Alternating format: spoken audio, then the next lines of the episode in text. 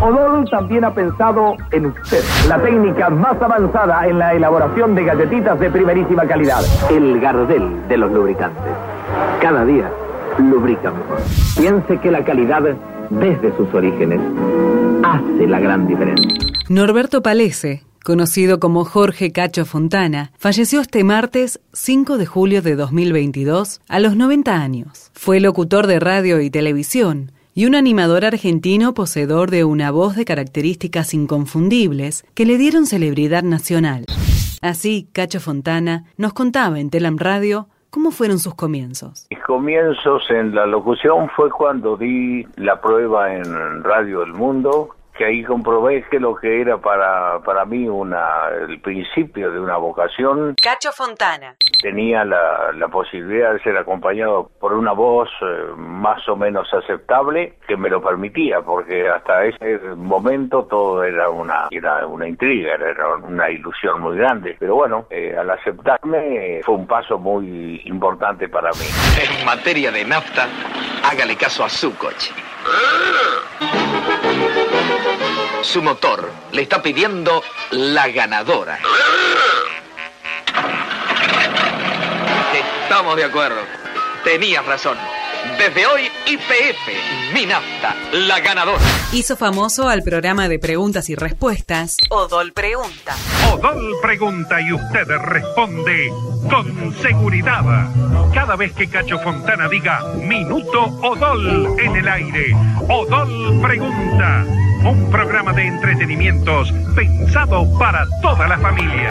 Fue todo un, un movimiento, a mí me costó muchos años defenderme de una promoción de un programa de preguntas y respuestas, porque creían que siempre me iba a identificar con el producto inicial y después eso se convirtió al, al, revés en un motivo de venta a través de, decían, de una personalidad determinada, bueno. Cacho Fontana. Estas cosas que siempre pone el público para, para bien muchas veces y, y para dejarlo un poco en el aire en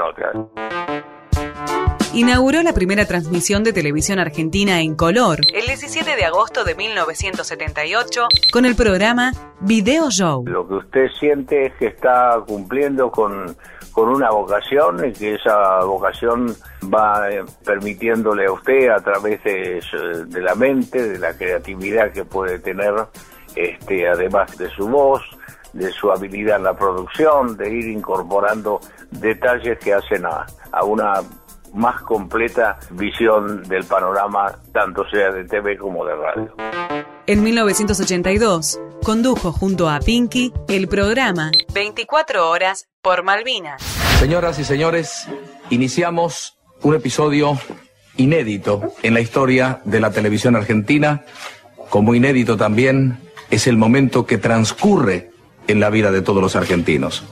Cada uno de los comerciales que ustedes verán en pantalla significarán un aporte total para el Fondo Patriótico Malvinas Argentinas. Fue una idea mía exclusivamente y la locución la hicimos con Pinky fue inolvidable, uno para mí el mejor programa que yo he hecho.